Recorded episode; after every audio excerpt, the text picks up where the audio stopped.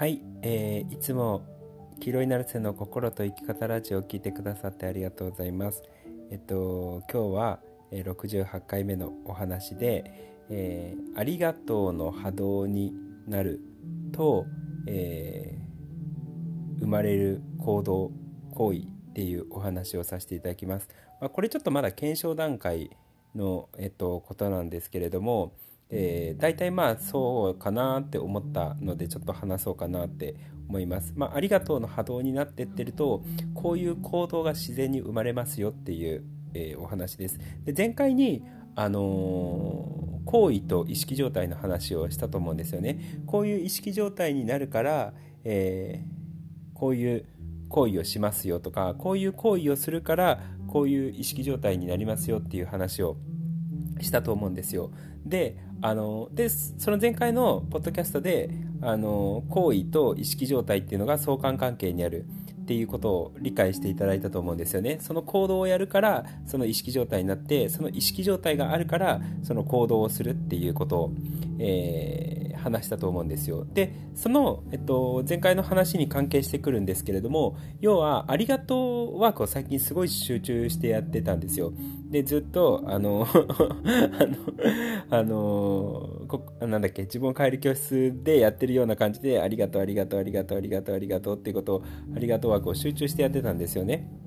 そう。でありがとうワークを集中してやってるとであの僕、まあ、基本的にありがとうワークはいつもやってるんですけどただやっぱりあの露骨に量が多い時とそうでない時っていうのが分かれるんですよ。で去年の夏ぐらいもなんかめっちゃありがとうワークやってたなみたいな。とか去年のこれぐらいの時も確かめっちゃありがとうワークやってたなって思う。んですけどあの1時間ずっとありがとう言い続ける動画とか撮っとったんやなとか思いながら。あの自分でよくそこまでや言うよなとか思いながら思ってたんですけどまあでもねあのなんかすごいたくさんありがとう言えてよかったしあの他の人たちも周りの人たちもねあのたたくさんの人が同じように一緒にありがとうワークをやってくれたりだったりとか私生活でいっぱいありがとうワークをやってくれてたりだったりとかしてくださった方が本当多いんですよね。本当なんか一緒にできてる感じがめっちゃ嬉しかったんですけれども、まあ、そんな感じであのここ最近もありがとうワークをすごくたくさんやっててありがとうの量言ってる量が増えてたんですよね。でそこでねふと気づいたんですよ。ありがとうワークをやってってるとと毎回ありがとうワークの量が増えると特定の行動がなんとなく生まれるなっていうことに気づいたんですよね。そう。でそのちょっと経験談みたいなのをお話しさせていただきます。っていうのがありがとうワークやってってる時の方が掃除をよくしてるんですよ僕。でえっとね掃除だけじゃなくってえっとまあいつもやってるような水回りの掃除もそうだしえっとなんかねイレギュラーな掃除あのなあるじゃないですか普段やらないんだけどちょっと気になっちゃったからちょっと服とかあのいきなり掃除し始めるとかエアコンのフィルターとかもそういうのあるわけじゃないですか普段やらないんだけどなんか気になったらこうずっとやっちゃってるみたいなそういう感じのあの掃除を最近すごくしてるんですよ。そのありがとうワークをたくさんやってってると、そういうなんかね、イレギュラーな掃除っていうのをよくやってたんですよね。そう。で、掃除と、あとね、これはちょっと僕独特、僕独特というか、あんまり、えっと、ポッドキャストでも YouTube の動画でも話してないんですけど、ありがとう枠やってってると土いじりが増えるんです。よ。土いじりというか植物に対しての世話で、あの土、その僕その植物育ってるんです。けどその植物の土の入れ替えだったりとか、あのー、その植物のお手入れです。よね水やるっていうこともそうだし、えっと、僕なんか知らないけど、葉っぱにね、水をかけるのが好きなんですよ。葉っぱ、霧吹きみたいなので、あの、葉っぱに水をかけてあげて、なんか、ああ、気持ちいいみたいな、植物が、ああ、気持ちいいってなんか感じになってんのかなっていうのを見てるのが好きなんですよ。だから、霧吹きで、あの、植物の葉っぱに水をかけてあげる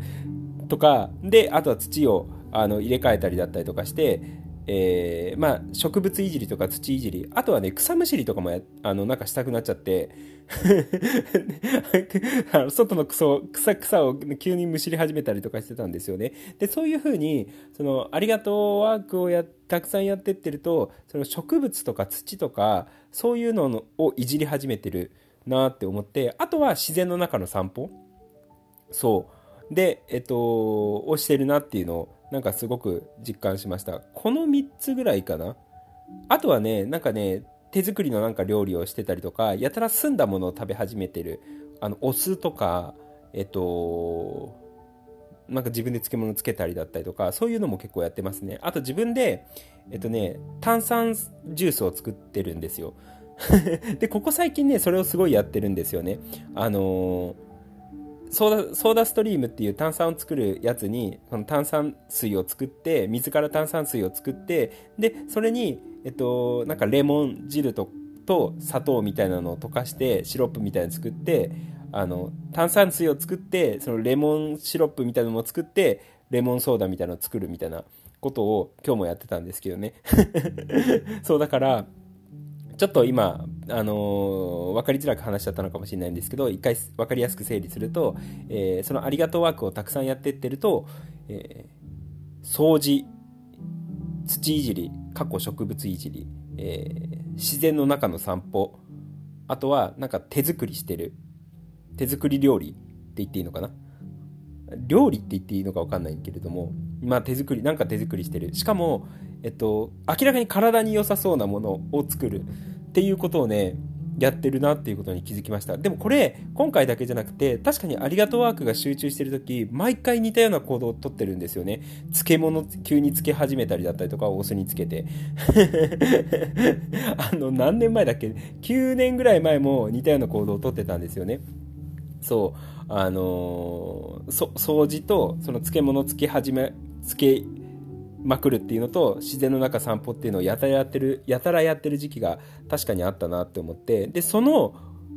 その辺のことをやってる時って集中してるんですよ、やっぱり。あの、自然の中の散歩だけとか、漬物作る行為だけとか、掃除だけっていう風に、こう、分裂してるわけではなくって、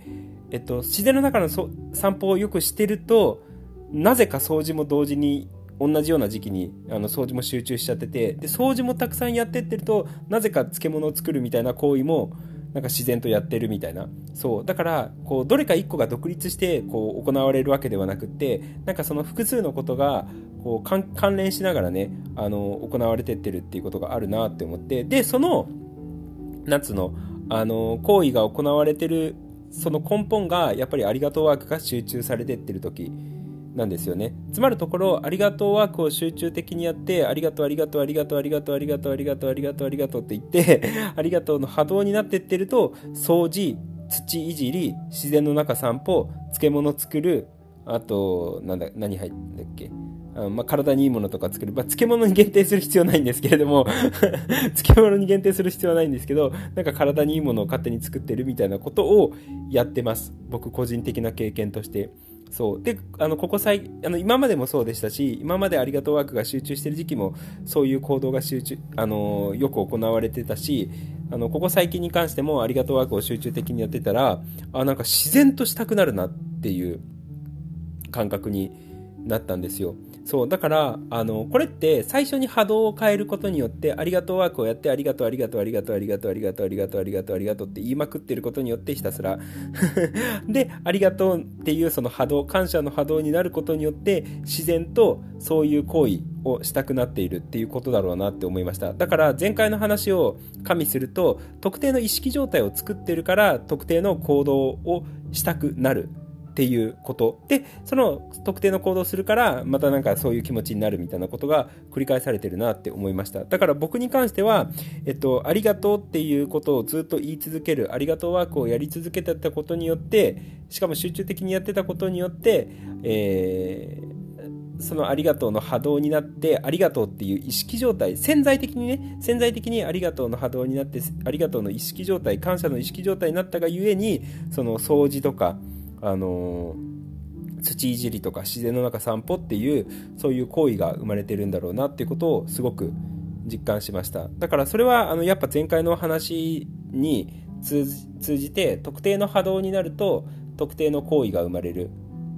で特定の行為をすると特定の波動とか意識状態になるっていうことが繰り返されているっていうのの一例だな今回はって思いました。要はありがとうの波動になるとこういう行動を自然となんとなくしたくなるよっていうことです。だからえっと今のじゃあ話をなんか考えると例えば掃除だったりとか自然の中散歩だったりとかそういう行動をあのー、なんとなくしたいなって思うようになるためにはありがとうの波動とか感謝の波動になればなんとなくそこに気が向くっていう状態になるんだろうなって思います。でえっとじゃあそのありがとうの波動になるためにどうしたらいいのかっていうとまあありがとうをずっと言い続けるみたいな。ありがとうありがとうありがとうありがとうって言ってってるとあのそういう行動がしたくなる。なんとなく気が向くっていう状態になると思うのであのー、でね過去にねなんかいろんな人の雰囲気見てるとやっぱ近いことが生まれてるんですよね。その僕と関わるようになってからあのやたら散歩行くようになったとかその植物を可愛がるようになったとかそれこそなんか麹とかつけるようになったとかなんかねいろいろあるんですよ。そうみんな。それこそトイレ掃除するようになったとかなんかねそういうふうに言ってくださる人が多いんですよね。そう、だから、あの単純にありがとうの波動、ありがとうワークやってありがとうの波動を作っていくことによって、掃除の気が向いたりとか、自然の中散歩することの気が向いたりとか、でね、あのね、ちょっといい、いい話で、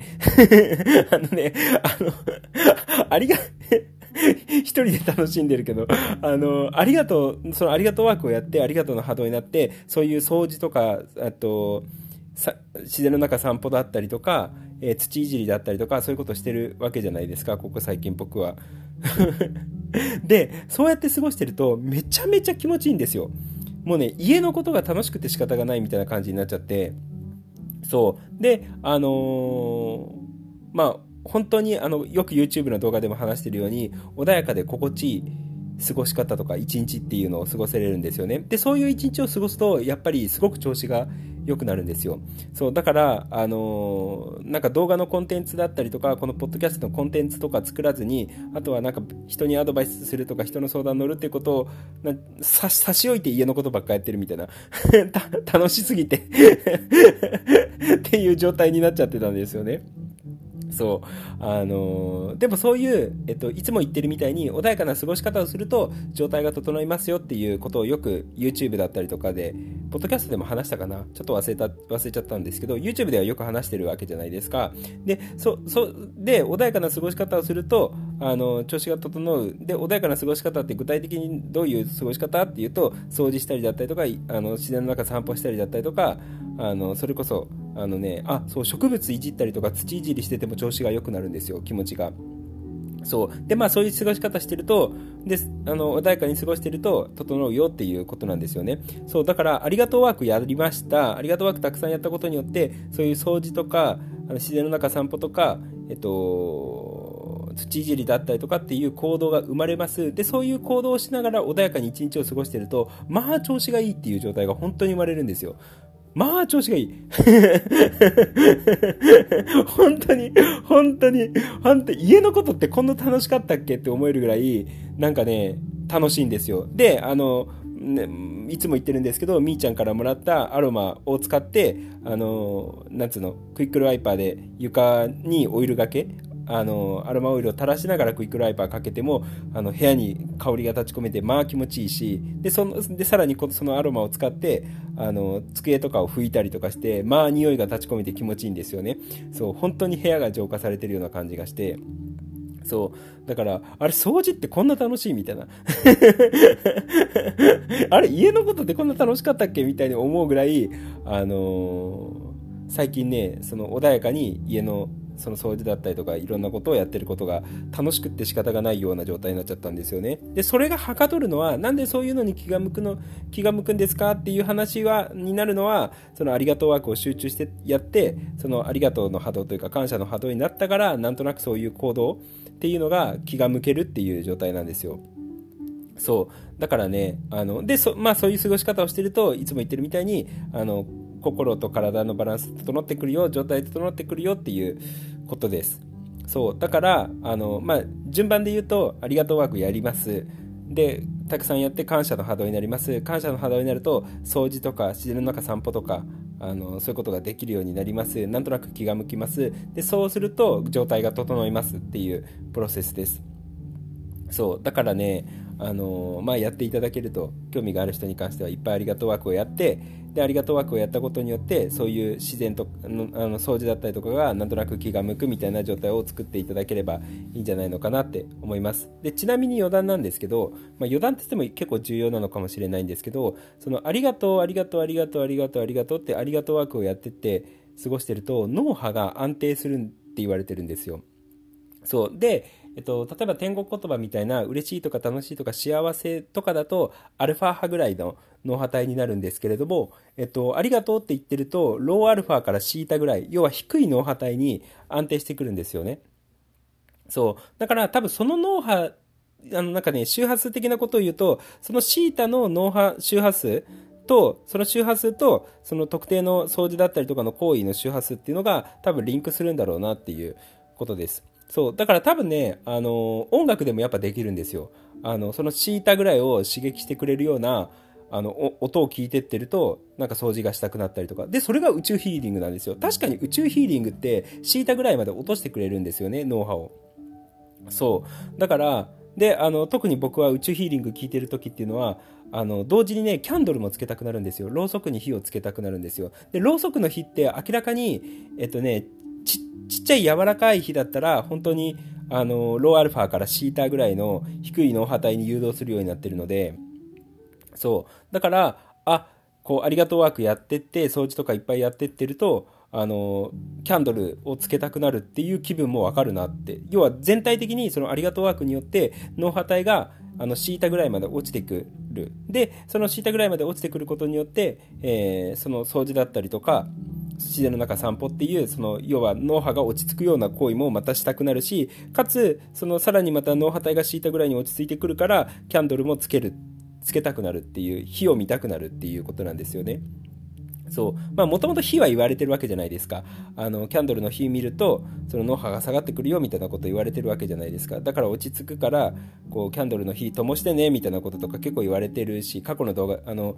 YouTube の自分を変える教室でもそれを話してたと思うんですよね。そう。だから、でもそれって全部がリンクしてるんですよ。要は、ありがとうワークをやることによって、脳波帯がシータぐらいになってくるが、ゆえに、そのシータと周波数、脳波のシータの周波数とリンクするような行動だったりとか、もの、例えばそれはキャンドルの火、あの、火、火、火、火のその周波数とリンクしてくるってことですよね。自分の脳波の周波数っていうのが、そのキャンドルの脳波、キャンドルの火の周波数、光の波長の周波数と、なんとなく、あの、近い状態になるから、なんとなくキャンドルをつけたくなるってことですよね。それ、類は友を呼ぶと全く同じなわけじゃないですか。こう、自分と同じ情報を持っているものと縁が結ばれるって言ってるようにあの自分と同じ周波数を持っているものあのちょちょっとスピ的に言うと同じ振動数を持っているものと縁が結ばれるっていうことなわけじゃないですか。ってことは脳波のシータぐらいの周波数っていうのとそのキャンドルのあの火の周波数っていうのは近い状態っていうことなんですよ。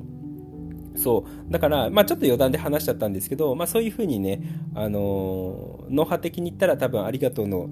ありがとうワークやってって感謝の波動になってるとシータぐらいの周波数になるかなっていうのは、えー、思います。でそのシータの周波数によってあのなんつうの縁結ばれる同じ周波数のものと縁が結ばれる。